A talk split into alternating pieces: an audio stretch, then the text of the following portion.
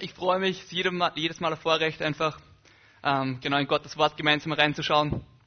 Eine Sache am Anfang. Ähm, ich bin der Sam, ich bin 23 und ich war nicht immer so groß, wie ich jetzt bin. Ähm, früher, vor langer Zeit, wie ich so klein war, da war ich ein ziemlicher Zocker. Da habe ich immer so Computerspiele gespielt. Und da hat es ein Spiel gegeben, Colin McRae Rally hat das geheißen. Das war eins meiner ersten. Da gibt es immer so in regelmäßigen Abständen, wenn man mit dem Auto dahin fährt, so einen Checkpoint, wo man dann schaut, wie man so steht, wie so die Zwischenzeit ausschaut. Ähm, also ein Checkpoint, um zu sehen, wo wir dran sind oder wie wir dran sind. Und genau das wollen wir heute machen. Wir schauen uns heute einen Bibeltext an, wo es genau um sowas geht. So ein Checkpoint, ähm, der einfach zeigen soll, in was für Richtung man unterwegs ist. Können wir auch den Titel vielleicht sehen? für heute ist der Titel Checkpoint vor dem verheißenen Land. Okay? Checkpoint vor dem verheißenen Land. Und den Bibeltext, den wir anschauen, im vierten Mose, ähm, ist eine spannende Situation. An dem gleichen Ort ist schon mal was passiert und genau die gleiche Situation ist schon mal passiert. An dem gleichen Ort von unserer Geschichte ähm, ist damals die Situation gewesen, die kennt ihr vielleicht, wo wo diese zwölf Kundschafter nach Israel ausgesandt werden, um eben zu schauen, wie das Land so ist, und dann zurückkommen und so, oh, die Riesen sind so groß. Genau gleich an dem gleichen Ort ähm, passiert Folgendes, was genau vorher schon mal passiert ist. Und zwar ähm, 40 Jahre vorher haben sie einmal kein Wasser gehabt und das ganze Volk fängt an zu murren und ist einfach unzufrieden. Und dann sagt eben Gott, Mose, er soll mit einem Stab auf einen Stein schlagen und dann kommt da Wasser raus. Also ganz eine ähnliche Situation, ganz ein ähnlicher Ort, ein Checkpoint vor dem verheißenen Land, wo Gott einfach schaut, in was für Richtung ist das Volk Israel unterwegs. Und ich wünsche mir, dass die Predigt heute für uns sowas wird, dass wir als Gemeinde schauen, wohin sind wir eigentlich unterwegs. Und mein, mein Herzenswunsch ist für heute sind drei Sachen. Ähm, das erste, dass du nach der Predigt die Fülle von dem Leben siehst, das Jesus für uns vorbereitet hast. Das ist das Erste. Das Zweite, dass du echt einen Hunger kriegst nach Gottes Gegenwart, ganz neu wieder. Und das Dritte, dass du nicht auf dich selber baust, sondern dass du auf Gottes Kraft baust. Das sind die drei Sachen, die wir uns heute anschauen wollen. Und ich würde sagen, wir fangen gleich an. Wir gehen rein in den Bibeltext, 4. Mose, genau. Und ich lese mal den ganzen Text vor und dann teilen wir den auf in drei Teile. Also, 4. Mose, Kapitel 20, Verse 1 bis 13. Und im ersten Monat des Jahres kamen die Israeliten, die ganze Gemeinde, in die Wüste Zin. Längere Zeit blieben sie in der Oase Kadesh. Während dieser Zeit starb Miriam und wurde dort bestattet. Als das Wasser ausging, lief die ganze Gemeinde zusammen und machte Mose und Aaron Vorwürfe.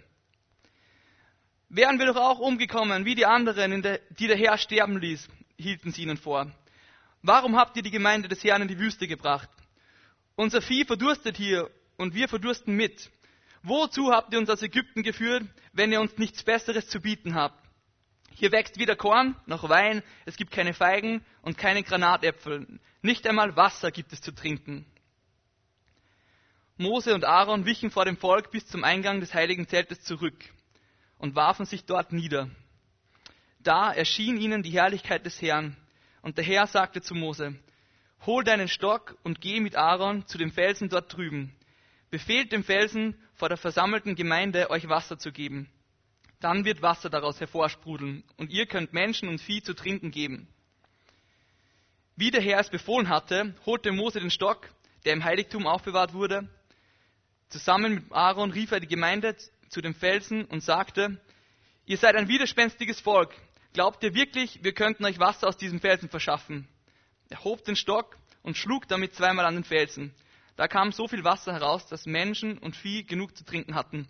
Aber der Herr sagte zu Mose und Aaron, ihr habt mir nicht vertraut und wolltet mir keine Gelegenheit geben, mich vor den Leuten von Israel als der heilige und mächtige Gott zu erweisen. Darum könnt ihr dieses Volk nicht bis in das Land führen, das ich euch versprochen habe. Die Quelle erhielt den Namen Meriba, Anklage, weil hier die Israeliten den Herrn angeklagt hatten, doch er erwies sich als der heilige und mächtige Gott.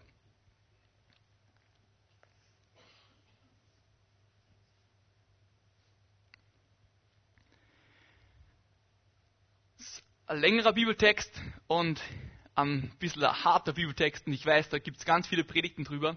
Ich will heute wieder auf etwas Spezielles fokussieren, wenn wir uns den Text anschauen. Ähm, ich finde es einfach so faszinierend im Alten Testament, dass da eine klare, direkte Bedeutung drinnen ist, ist einfach eine Geschichte, aber dann ist symbolisch so viel da drinnen, das heute in unser Leben sprechen will und das heute in dein Leben sprechen will. Und ich bete echt, dass dein Herz offen ist, dass du das wirklich aufnehmen kannst, was wir uns gemeinsam anschauen werden. Erster Punkt. Das Leben mit Jesus ist ein Leben in Fülle. Da habe ich ein Bild mitgebracht. Das Leben mit Jesus ist ein Leben in Fülle. Sag das einmal zu deinem Nachbarn. Das Leben mit Jesus ist ein Leben in Fülle.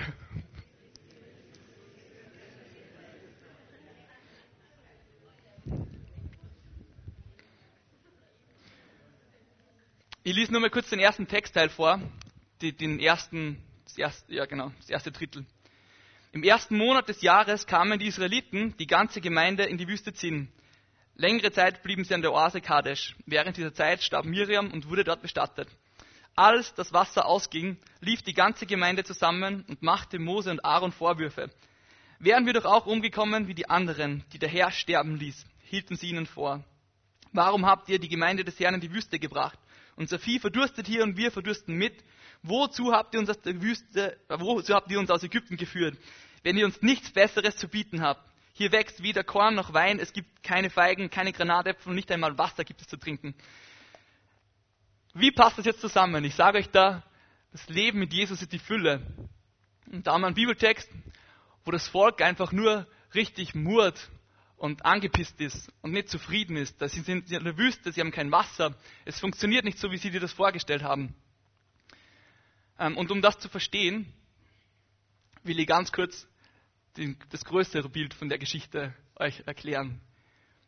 Ähm, ihr wisst, das Volk Israel war in Ägypten in Gefangenschaft. Und Gott hat sie aus dieser Gefangenschaft herausgeführt in die Wüste, um dann wohin zu bringen? Das verheißene Land nach Israel. In ein Leben in Fülle. Und das ist ein Bild für dein Leben vielleicht, für mein Leben. Gott hat uns rausgeführt aus unserem alten Leben, wo wir gebunden waren, wo wir gefangen waren, in Dingen drinnen, die uns eigentlich nicht Freiheit gegeben haben, obwohl sie es uns versprochen haben. Er hat uns rausgeführt aus dem Leben hin zum Leben mit ihm und will uns jetzt mehr und mehr in ein Leben in Fülle reinbringen, in das verheißene Land. Und was so wichtig ist, wenn wir in der Situation sind, wie dieses Volk in der Wüste, zwischendrin, nicht mehr in Ägypten, aber auch noch nicht im verheißenen Land, dass wir nicht blind sind, weil ich glaube, dass, dass das Problem in der Geschichte ist, und das Problem vom Volk Israel ist, dass sie auf drei Ebenen komplett blind sind. Sie sind erstens blind dafür, für das wie bescheuert das Leben hinter ihnen war. Die haben vergessen, dass sie in der Gefangenschaft waren. Die haben vergessen, dass sie Sklaven gewesen sind. Ähm, mir kommt es so vor, wie wenn, äh, fiktive Geschichte, stellt euch vor, ich wäre mal im Gefängnis gewesen, okay?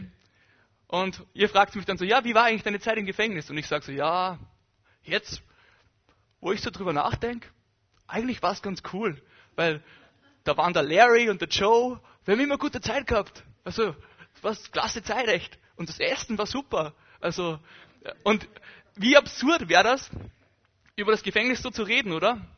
Gefängnis bleibt Gefängnis. Egal, ob das Essen dort gut ist oder nicht, es ist ein Gefängnis gewesen. Und genauso ist unser altes Leben, bevor wir mit Jesus gewesen sind, ein Leben gewesen, wo wir gefangen gewesen sind wo wir einfach gefangen gewesen sind, unseren Trieben gegenüber. Einfach das, was einfach der Satan in unser Hirn reinredet oder solche Dinge. Wir vergessen es so oft. Wir sind oft blind für das, dass unser Leben ohne Jesus echt bescheuert war. Und ich glaube, genauso ist es beim Volk Israel. Sie sind blind dafür, dass Ägypten einfach nicht gut war.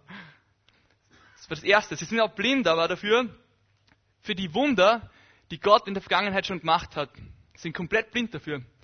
Sie sehen einfach nicht mehr, was er gemacht hat, die ganze Zeit, jede Etappe, er, von Anfang an. Er hat sie aus Ägypten weggebracht. Er hat sie von der Herrschaft des Pharaos weggebracht, durch das Rote Meer durch. In der Wüste hat er sie versorgt mit Manna. Er hat zu ihnen gesprochen. Er hat ihnen die zehn Gebote gegeben. Einfach klare Anweisungen. Er hat sich in seiner Herrlichkeit dem Volk selber gezeigt. Und eine Sache nach den anderen. Er hat sie durch diese Wolkensäule und durch diese Feuersäule einfach ganz klar angeführt. Und was machen sie? Einfach komplett blind dafür. Sie sind aber auch komplett blind für das verheißene Land, das einfach noch vor ihnen liegt. Sie sehen einfach nicht, was wirklich vor ihnen liegt und haben nicht wirklich Glauben. In dem einen Vers heißt, ähm, Vers 5, wozu habt ihr uns aus Ägypten geführt, wenn ihr uns nichts Besseres zu bieten habt? Sie denken ernsthaft, sie trauen Gott nicht zu, dass das, was er ihnen geben will, das, was in der Zukunft vor ihnen liegt, das verheißene Land, dass das das Beste ist, was sie überhaupt haben können. Johannes 10, Vers 10 heißt einmal, dass, dass Jesus ähm, spricht ihm da, ich aber bin gekommen, um ihnen Leben zu geben, ein Leben in ganzer Fülle. Also ich bin gekommen, um ihnen Leben zu geben, ein Leben in ganzer Fülle. Ich weiß nicht, wie es dir geht, aber ich wünsche mir das, dass ich das noch viel mehr sehe, was für eine Fülle das Leben mit Jesus hat.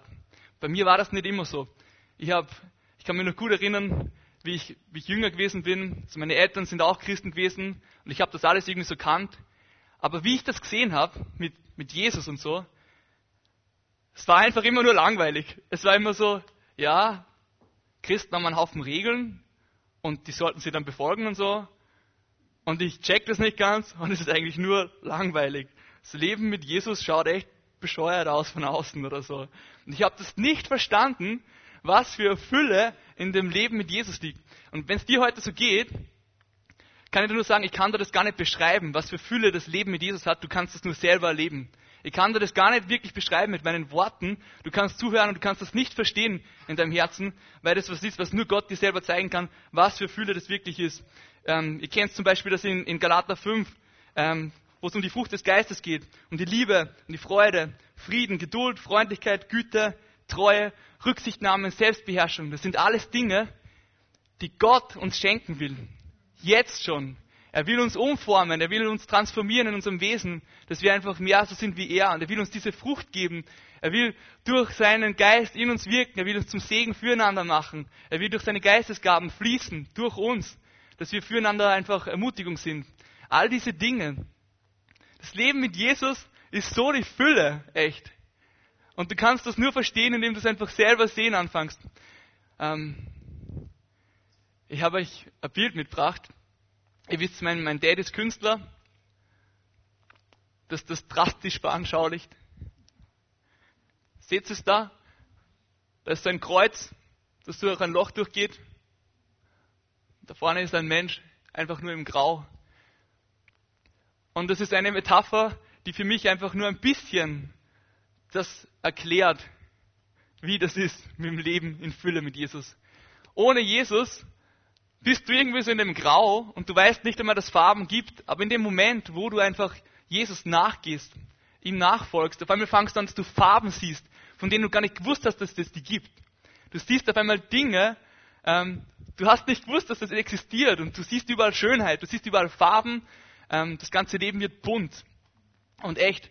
Meine Ermutigung für dich heute, wenn du das nicht kennst, wenn du denkst, Leben mit Jesus ist langweilig, echt, sorry, aber such echt einmal nach Jesus, frag ihn und er wird dir das zeigen. Sag ihm, Jesus, ich will das, ich will das Leben in Fülle sehen, ich will sehen, was du für mich vorbereitet hast und ich will in dieses Land einziehen. Ich will nicht nur aus Ägypten rausgegangen sein, aus der Gefangenschaft, sondern ich will das wirklich einnehmen, was du für mich vorbereitet hast.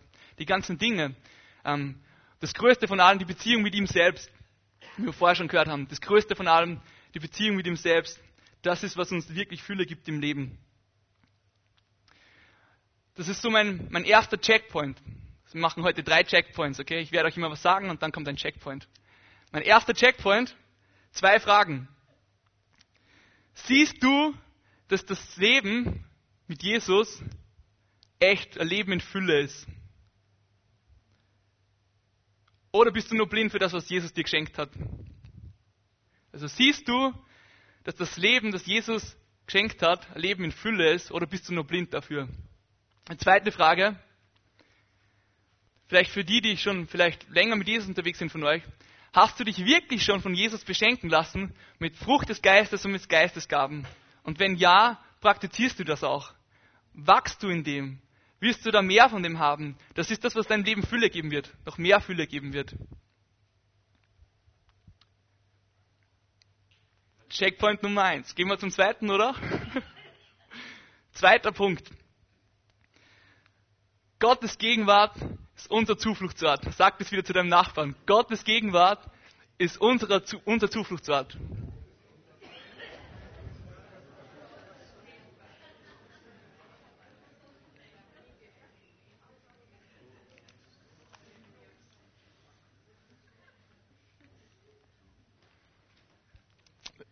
Wir lesen dazu die, die zweite Textpassage ab Vers 6, Vers 6 bis Vers 8.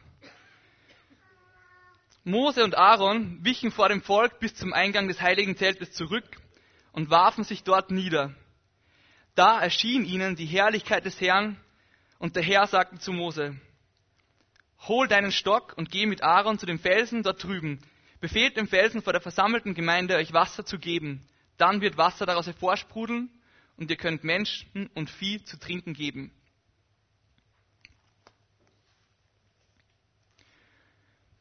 Finde, das ist eine beeindruckende Stelle. Ich finde, das ist ein, ein Paradebeispiel für das, wie wir in Krisensituationen umgehen sollten, oder? Da ist, sind drei Sachen. Da ist ein Problem, da ist eine Reaktion auf das Problem und da ist eine Lösung, oder? Problem, Reaktion, Lösung.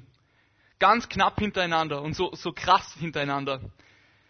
Das ist erstens das Problem, dass Mose und Aaron richtig krass angefeindet werden vom Volk. Eine richtig negative Situation, echt, wo sie einfach niedergemacht werden. Und sie, wie reagieren sie darauf? Ihre Reaktion darauf ist einfach, dass sie Gottes Gegenwart und Gottes Nähe suchen. Sie Zuflucht bei Gott suchen.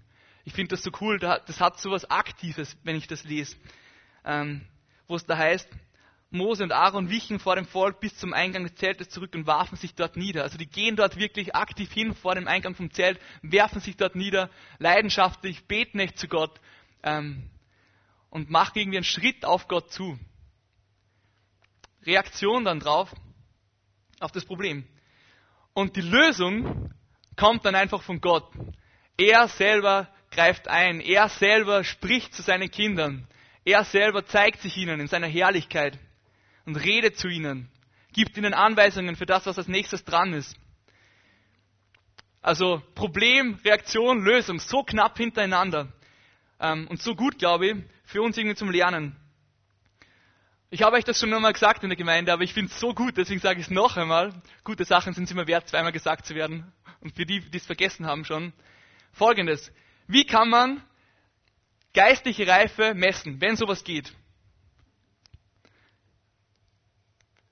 Ich habe euch eine kleine Formel mitgebracht. Und zwar folgendes. Können wir das sehen? Genau. Wie viel Zeit liegt zwischen deinem Problem und dem Moment, wo du Gottes Gegenwart suchst. Wenn du in deinem Leben durch eine negative Situation gehst, ähm, wo einfach was passiert, was unfair ist, oder wo es dir einfach schlecht geht, wo du angegriffen wirst, wo es echt alles gegen dich läuft, egal was genau, einfach ein Problem. Wie viel Zeit liegt zwischen dem Moment, dem Negativen, und dem Moment, wo du Gottes Gegenwart suchst, wo du einfach zu ihm kommst und sagst, Gott, was denkst du über die Situation? Was denkst du über mich? Was hast du gerade zum Sagen? Ähm, hey, Gott, hilf mir einfach. Manchmal braucht es gar nicht irgendwie nichts anderes, als nur zu ihm zu kommen und sagen, hey Gott, echt, bau mich neu auf, stärk mich neu, sei einfach bei mir, hilf mir da einfach durch. Wie viel Zeit liegt zwischen den zwei Sachen? Ich glaube, das ist, wenn es sowas geben wird, wie eine Art und Weise zu messen, Reife im, im Glauben zu messen. Ich glaube, das wäre sowas. Weil es nämlich ganz viel aussagt über deine Intimität mit Jesus und wie nah du bei ihm bist und wie schnell du einfach zu ihm kommst, wenn einfach alles gegen dich läuft. Also wie viel Zeit liegt zwischen dem Problem und dem Moment, wo du Gottes Gegenwart suchst?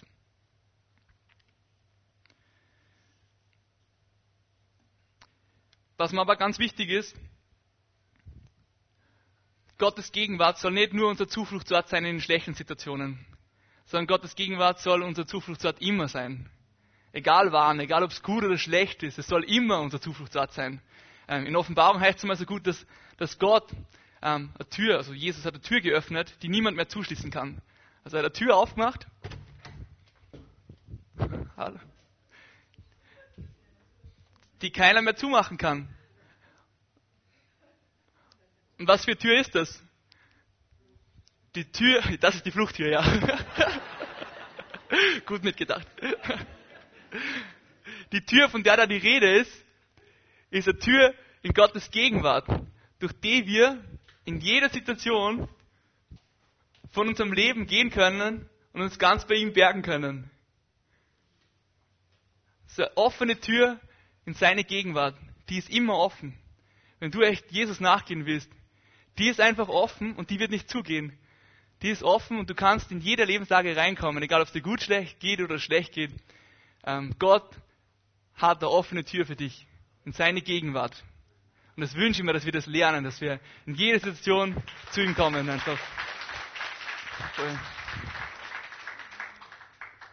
dort in seiner Gegenwart gibt es so gute Dinge einfach. Das heißt, wir haben nicht nur offene Tür in Gottes Gegenwart, sondern wir haben eine offene Tür zu den ganzen Geheimnissen, die Gott uns geben will oder zeigen will.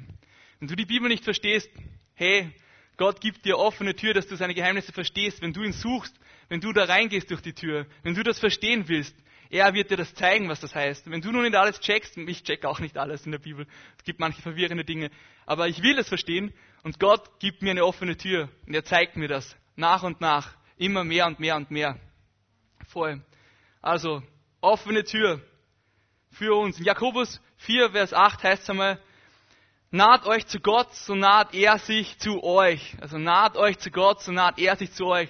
Ich glaube, er wartet einfach manchmal nur darauf, dass wir einen Schritt gehen auf ihn zu, auf diese offene Tür, einen Schritt einfach auf ihn zugehen und er kommt uns entgegen. Er macht eh das Größte, er macht eh den größten Teil. Wir machen oft nur so einen kleinen Schritt, aber er wünscht sich das von uns, so einen kleinen Schritt auf ihn zugehen. So einfach sagen, Jesus, ich will das. Ich will echt deine Gegenwart. Ich will echt dich besser verstehen. Ich will echt Gemeinschaft mit dir haben. Den einen Schritt gehen und er wird sich uns nahen. Und ich wünsche mir das für mich persönlich, für mein Leben und für jeden von euch, dass wir das noch mehr lernen, dass wir den Impulsen des Heiligen Geistes der uns so sanft in seine Gegenwart zieht, in Gottes Gegenwart, dass wir denen noch mehr nachgeben, dass wir sensibel für diese Impulse werden und dass wir denen nachgehen. Ich bin da selber ein Lernender, aber ich wünsche mir das noch so viel mehr, echt.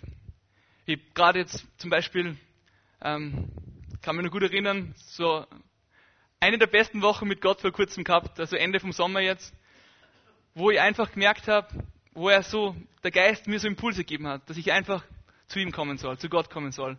Und ich bin dann immer zur Mur gefahren und habe mich da hingesetzt und einfach hingesetzt zur Mur und gesagt, Gott, ich will echt jetzt nur Zeit mit dir haben, rede einfach mit mir. Und ich habe einfach gebetet und er hat mir immer so coole Impulse gegeben, so was ich lesen soll in der Bibel und so. Und ich, ich habe das angefangen zum Lesen.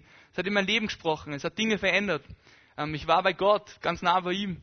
Er hat mir nur irgendwie gezeigt, was er von mir denkt, wer ich bin, was meine Aufgabe ist, was meine Rolle ist und so. Und ich wünsche mir das so für jeden von uns, dass wir das lernen, dass wir diesen Impulsen des Heiligen Geistes echt nachgehen. Wenn er uns zieht, wir merken, er zieht uns einfach, dass wir in seine Gegenwart kommen, zu dem nachgehen und einfach voll hingeben. Ähm, durch diese offene Tür in Gottes Gegenwart rein. Soll ich es wieder zumachen?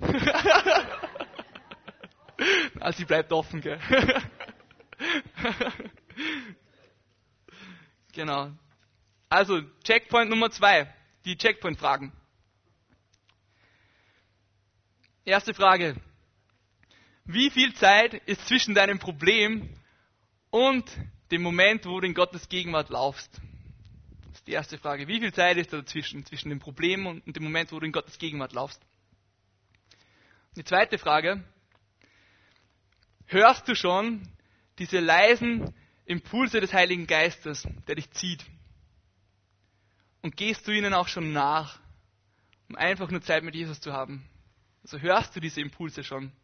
Bist du sensibel für diese Impulse des Heiligen Geistes, der dich einfach in Gottes Gegenwart wegzieht?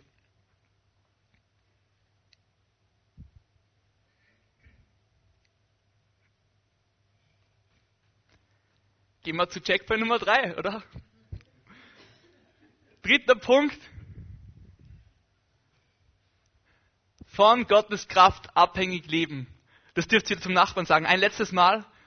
Von Gottes Kraft abhängig leben.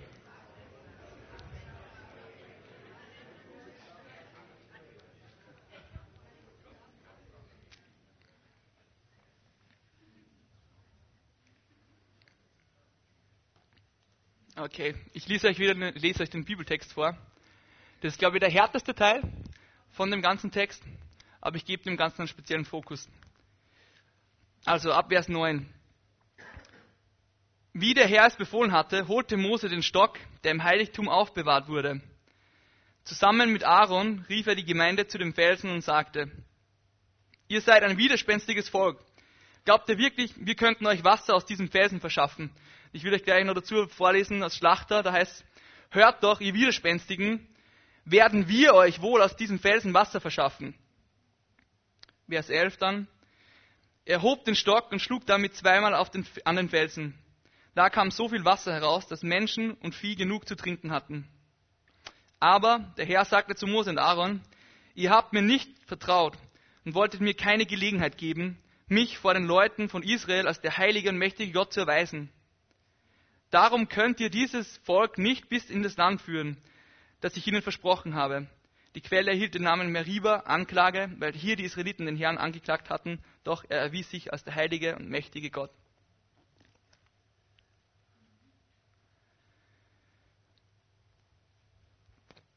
Da gibt es extrem viele Predigten drüber.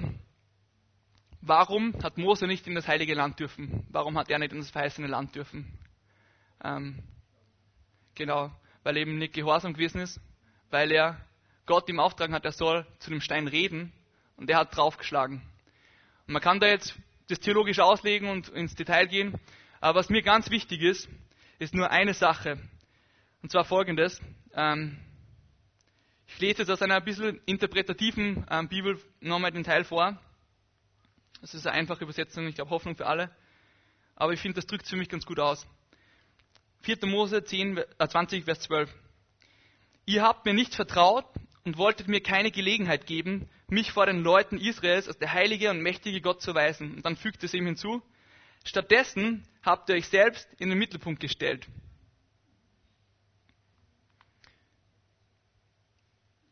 Was wichtig ist, ich habe euch ganz am Anfang von der Predigt das ganz kurz gesagt, genau die gleiche Situation, die hat es schon einmal gegeben.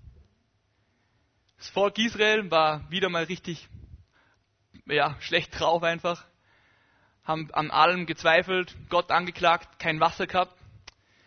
Und damals, was ganz ähnlich, das Volk murrt, Mose sucht einfach Gott, Gott redet zu Mose und er sagt zu ihm, nimm deinen Stock, geh zu dem Stein, hau auf den Stein drauf und Wasser wird rauskommen. Mose macht das im Gehorsam und es passiert genauso. Aber jetzt in der Situation hat Gott ihm was anderes gesagt. Er hat ihm gesagt, rede zu dem Stein. Ist relativ absurd, oder? Eigentlich, zu dem Stein reden. Was ich mir jetzt selber denke, ich glaube, dass Mose in der Situation einfach auf das zurückgreift, was er schon kennt. Seine Erfahrung. Er denkt sich, das hat, ja, die Situation haben wir schon gehabt. Das kenne ich schon. Ich schlage mal einfach wieder den Stein. Das, das hat schon einmal funktioniert. Es wird wieder funktionieren. Und, und das machen wir einfach genau gleich wieder. Und was passiert da eigentlich? Was passiert da? Ohne dass Mose merkt, anstatt dass er auf Gottes Kraft baut und Gott der Gelegenheit gibt, dass er sich in seiner Größe zeigt, in seiner absurden Situation, wo er einfach zum Stein redet und der dann anfängt das Wasser rauskommt, so, what? Anstatt dass Gott sich übernatürlich zeigt, geht er her und macht Methodik draus, macht eine Strategie. So hat das funktioniert, so machen wir das wieder. Und was er dadurch macht, ist, dass er sich eigentlich selber in den Vordergrund stellt. Er baut auf seine eigene Leistung, er baut auf seine Erfahrung, auf das, was er irgendwie schon erlebt hat. Und das ist gefährlich, Leute, echt. Ich wünsche mir, dass ich in meinem Leben nie an den Punkt komme, wo ich auf meine eigenen Fähigkeiten bauen muss. Oder wo ich auf die eigenen Fähigkeiten bauen. Ich wünsche mir das als Gemeinde, dass wir nie an den Punkt kommen, dass wir auf unsere Fähigkeiten bauen. Dass wir anfangen, dass wir drauf bauen, keine Ahnung. Wir haben ein super Lobpreisteam. Das muss reichen, dass, dass Menschen angesprochen werden oder so. Wir haben Leute, die predigen können. Keine Ahnung, wir haben ein schönes Gebäude. Diese Dinge. Auf die Dinge, die wir schon durch Erfahrungswert gesammelt haben. Ähm, und auf unsere Leistungen, die wir anfangen zu bauen. Das ist echt gefährlich. Wir müssen immer auf Gottes Kraft bauen. Wir selber können gar nichts echt. Wenn wir auf was bauen in unserem Leben, dann ist es Gottes Kraft und dann ist es er selber und sonst gar nichts anderes. Und ich will euch aus 2. Korinther was vorlesen, ähm, wo Paulus das gut ausdrückt, finde ich. 2. Korinther 12, 5 und dann noch 9 bis 10.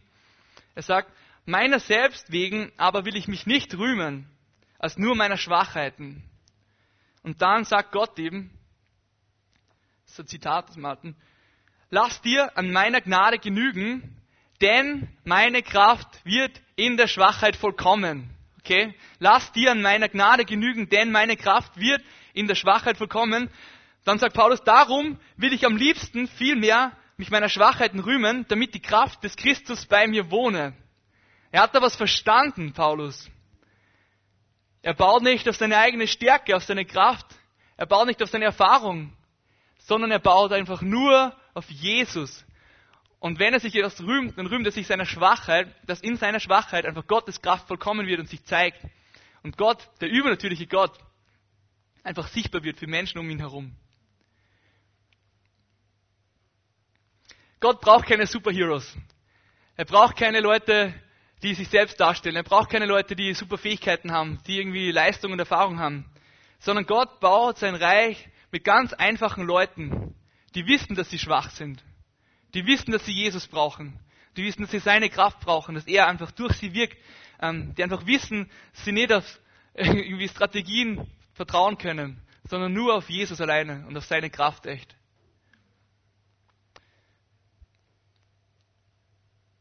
Ich habe euch ein Bild gebracht von einer Frau, die ich echt beeindruckend finde. Kennt ihr irgendwer?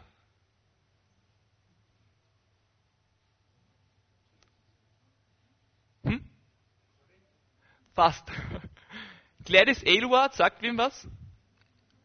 Ich erzähle euch kurz die Geschichte. Also ich finde, ich finde echt das so beeindruckend, echt Jesus im Leben von Menschen zu sehen. Ich, ich, lese so gern Geschichten von Menschen, die einfach komplett Jesus hingegeben sind. Ich höre so gern Geschichten. Ich höre auch so gern, wenn Hanno was erzählt oder einfach Leute, die mit Jesus was erleben. Und die Frau ist echt ein Vorbild für mich. Die ist 1902 geboren in England, Ihr Papa war Postbote, sie war einen großen Teil von ihrem Leben einfach Hausmädchen. Ähm, und dann durch eine Predigt ist ihr Jesus echt begegnet. Sie hat echt so, so gesehen, wer Jesus ist, dass sie ihr Leben Jesus hingeben hat. Und sie hat in dem Moment einen Wunsch danach gehabt oder vor das Verlangen, ein Segen zu sein für Menschen in China. Und ähm, ja, dann hat sie, bis sie 30 war, einfach gearbeitet und dann hat sie sich beworben bei der China Inlandmission damals. Und dann, die Leute bei der China Inlandmission, die haben die Frau angeschaut und haben gesagt, ja, ist nett, dass du das machen willst, aber du bist uns einfach nicht genug. Du hast keine guten Sprachfähigkeiten, du bist zu alt, du hast eigentlich generell nicht viel drauf ähm, und wir schicken dich nicht, wir unterstützen dich nicht. Ähm, aber sie hat diesen Wunsch in ihrem Herzen gehabt und gewusst, dass Gott ihr geredet hat. Und sie hat dann gearbeitet, dass sie einfach ähm, selber sich Geld zusammengespart hat, ist selber auf eigene Faust nach China, hat dort ähm, die Miss Jenny Lawson, die schon 74 Jahre alt war, in China getroffen, in Changcheng, und dort mit der gelebt gemeinsam. Die war Missionarin, die hat so eine Herberge gehabt für Durchreisende. Ähm, dort hat sie sie investiert. Sie haben dort Menschen von Jesus erzählt einfach so vielen Menschen von Jesus erzählen, so viele Menschen sind durch das einfach zum Glauben kommen. Dann ist diese Frau, bei der sie gewohnt hat, die ist dann gestorben. Ähm, sie hat angefangen, dass sie fürs, für das ähm, Parlament, das Lokale, gearbeitet hat. Und zwar, ihr wisst jetzt wahrscheinlich, in China war das eine Zeit lang Schönheitsideal, dass man die, die Füße so zusammenbindet, dass sie ganz klein bleiben. Und sie ist Beauftragte worden, dass sie dieses Verbot dagegen einfach durchsetzt. Und sie ist von Ort zu Ort gereist und hat einfach geschaut, dass es nicht mehr gemacht wird, ähm, vor allem mit kleinen Mädchen, dass die Füße so naja, ähm, deformiert einfach dann werden. Ähm, ist dann mit ganz vielen Leuten einfach ins Gespräch gekommen, herumkreist, überall von Jesus weiter erzählt. Dann 1937 ist der japanisch-chinesische Krieg ausbrochen. Ähm, sie hat über 100 Waisenkinder aufgenommen. Sie hat später ein Krankenhaus für, für Typhuserkrankte aufgebaut. Ähm, na, für Leberkranke. Sie ist dann ja, in Tibet, ist dann selber an Typhus erkrankt, zwischendrin kurz nach England zurück. Aber sie hat immer im Herzen China gehabt und ist dann wieder nach China zurück und ist dort, bis sie ähm, 70 Jahre alt war oder so, ähm, hat dort gelebt und ist dort dann gestorben eben hat ihr ganzes Leben investiert für andere Menschen. So viele haben dadurch Jesus Liebe gesehen. So viele haben Jesus einfach gesehen dadurch, durch ihr Leben und sind ihm begegnet. Und warum erzähle ich die Geschichte? Warum finde ich die so cool, die Geschichte? Weil da eine Person ist, die einfach menschlich gesehen einfach nicht gut genug war. Zu der jeder gesagt hat, du hast nichts drauf. Mission ist wichtig, aber wir brauchen gute Leute. So Leute wie die braucht man nicht. Du hast keine Leistung, du, du kannst nicht gescheit Chinesisch lernen. Ähm, und ich will euch jetzt ein Zitat vorlesen von ihr, das mich echt bewegt. Ich finde es so cool, weil es so einfach ist einfach. Das ist so, wow, cool. Sie sagt, oh Gott, hier ist meine Bibel, hier ist mein Geld, hier bin ich. Verwende mich, Gott. Gott, hier ist meine Bibel, hier ist mein Geld und hier bin ich. Verwende mich, Gott. Das ist alles, was sie gesagt hat. Und das ist ihr Herz dahinter. Und ich glaube, dass Gott solche Leute braucht und dass es liebt, solche Leute zu verwenden. Die einfach sagen, hey Gott, ich weiß nicht, so viel habe ich gar nicht, aber, aber das, was ich habe, das gebe ich einfach. Ich will einfach mein Leben für dich geben. Wie Gladys Ewart, Jesus. Meine Checkpoint-Fragen, meine dritten und letzten Checkpoint-Fragen für euer Herz jetzt zum Schluss nochmal. Erste Frage, auf welche Kraft baust du wirklich? Baust du auf deine eigene Kraft und auf deine Erfahrung, auf deine Leistung, wie Mose, der denkt, er kann das jetzt einfach mit dem Stecken wieder machen? Oder baust du echt auf Gottes Kraft? Bist du echt abhängig von seiner Kraft? Bist du dir deiner Schwachheit bewusst und gibst dich einfach ganz Gott so hin, wie du bist? Zweite Frage, bist du bereit, dich Jesus ganz hinzugeben um als Segen für andere verwendet zu werden. So bist du bereit, um dein Leben ganz für Jesus hinzugeben, um Segen für andere zu werden, wie diese Gladys Edward.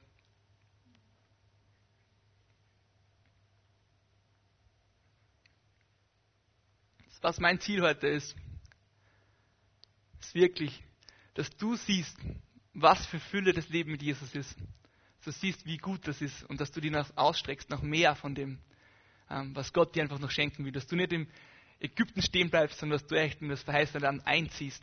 Dass du die ganzen Versprechen, die Gott dir gegeben hat, einfach annimmst in deinem Leben. Das Zweite, was ich mir so wünsche, ist, dass du echt Hunger nach Gottes Gegenwart hast.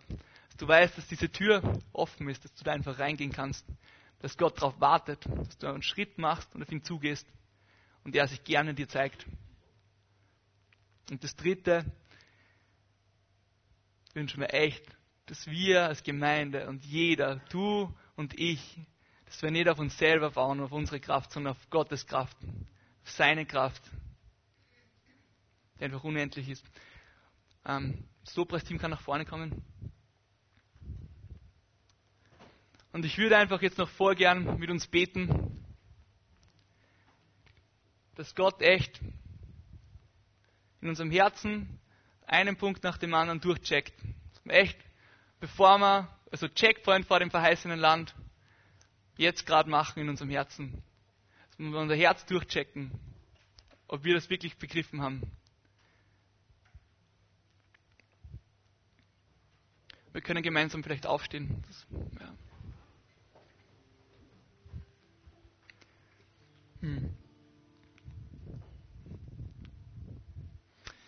Jesus, wir danken dir echt dafür, dass du alles gegeben hast für uns dein ganzes Leben gegeben hast. Nur, dass wir Beziehung haben können mit dir. Und danke, dass du uns gesehen hast und dass du uns nicht dort lassen wolltest in dem Leben, wo wir gewesen sind. Einfach selbstsüchtig und nur auf uns selber fixiert, sondern dass du uns da rausgerissen hast. Zum Leben für dich, ein Leben in Fülle. das einfach so, so reich ist, Jesus. Ähm, danke für alles, was du gibst. Danke für deine Früchte, Jesus. Früchte des Geistes. Danke für die Geistesgaben. Wir wollen echt noch mehr von dem in unserem Leben sehen. Wir wollen das als Gemeinde noch mehr praktizieren, Jesus. Ähm, wir wollen echt wirklich dich widerspiegeln und wirklich ein, ein Gefäß sein, durch das du segnen kannst. Uns gegenseitig, Jesus. Also ich bete echt, dass du all die Lügen wegnimmst, die denken, dass wir nicht zu dir kommen können, Jesus. Die uns irgendwie davon abhalten, in deine Gegenwart reinzukommen und einzutauchen, die irgendwie, ja, ähm, irgendwie minderwertig sind oder, oder einfach sich selber verdammen, Jesus. Brich echt all die Gedanken, Jesus. Danke, dass die Tür in deine Gegenwart immer offen ist, dass wir kommen können, so wie wir sind. Dass du darauf wartest, dass wir in deine Gegenwart kommen, wo du uns beschenken willst, Jesus. Wo du mit offenen Armen wartest, zum Armen wirst und echt aufbauen wirst, äh, erbauen wirst, Richtung geben wirst, reden wirst zu uns, wie du zu Mose gesprochen hast, Jesus. Neue Korrektur geben willst, neue Liebe schenken willst, Jesus. Und bewahr uns echt davor, dass wir jemals irgendwie auf uns selber bauen, auf unsere Kraft bauen, auf das, was wir selber denken, dass wir schon drauf haben oder so. Wir wollen echt uns nur einer Sache rühmen und das bist du, Jesus. Wir wollen uns nicht unsere eigenen Kraft irgendwie rühmen und auf uns bauen, sondern wir wollen auf dich bauen, Jesus, auf deine Kraft. Wir wollen dir Gelegenheit geben, mit unserem Leben dich übernatürlich zu zeigen in unserer Schwachheit. Dass du dich echt offenbarst, wie du wirklich bist, dass du dich zeigst, wer du bist und was du einfach vorhast, Jesus. Hm. Bete ich, dass du in jedem von uns, von unseren Herzen durchprüfst, Jesus. Diese Checkpoints einfach durchgehst. Wir wollen echt dir gehören, Jesus. Wir wollen echt bereit zu sein. Wir wollen bereit sein. Wir wollen echt das Leben, das du für uns vorbereitet hast, ähm, leben. Wir wollen reinkommen in das Leben. Wir wollen nicht in der Wüste stehen bleiben, sondern wir wollen ins verheißene Land, Jesus. Wir wollen echt in das rein, was du uns versprochen hast, Jesus. Leben in Fülle.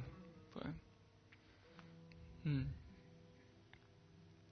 Ich bete echt, dass wir mehr von dir sehen in uns, dass unser Herz einfach Hunger kriegt nach mehr von dir in unserem Leben. Lass uns das jetzt echt gemeinsam nochmal singen. Nimm dir Zeit, einfach Gott zu reden, einfach dein Herz zu prüfen. Und ja, das Lobpreisteam ermutigt uns und äh, erbaut uns dabei mitzusingen.